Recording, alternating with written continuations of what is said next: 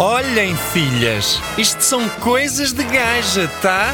A cada uma, ui! Agora vamos ouvir coisas de gaja.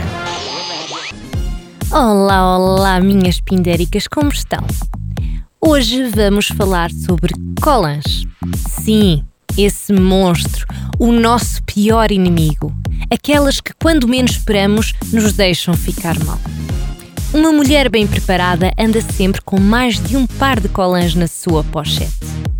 Vocês sabem que uns colãs rasgados é das coisas mais vergonhosas que nos pode acontecer. Vocês sabem.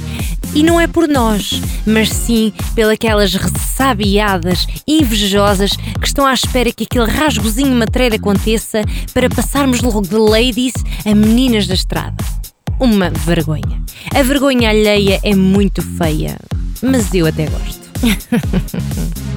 Voltando à questão das colãs, existem dois tipos de mulheres. Aquelas que compram colãs nos chineses e aquelas que compram colãs em lojas próprias para colãs. Ora bem, as primeiras têm sempre um brilho especial, não acham? Passo a explicar. Eu odeio, mas odeio mesmo as meias dos chineses. Pois, para além da fraca qualidade, têm um brilho assim muito característico. As pernas ficam logo uma autêntica autoestrada iluminada e que para os homens é ótimo, pois ficam com visibilidade para as portas do céu. Se quiserem interpretar desta forma, claro. Para brilho, sinceramente, chega-me o meu natural. Quem não tem, tivesse. Também sei daquelas em que o brilho natural não passa apenas da oleosidade do cabelo. Queridas. Eu cá só uso meias de qualidade, pois, para além de mais resistentes e confortáveis, evitam todos estes constrangimentos. Façam favor a vós próprios e não comprem meias nos chineses.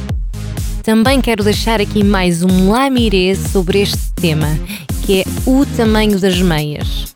Minhas queridas, se vocês são do tamanho L, usem o tamanho L. O M e o S não vos vai servir e vice-versa. E a única coisa que vai acontecer é não conseguirem meter uma perna à frente da outra sem causar um grande buraco do ozono nas vossas meias, tá? Foi aqui os conselhos da Lady. Um grande beijinho e até amanhã que vamos voltar com um tema também muito chato para a maior parte das mulheres, que é o buço. Esse sim.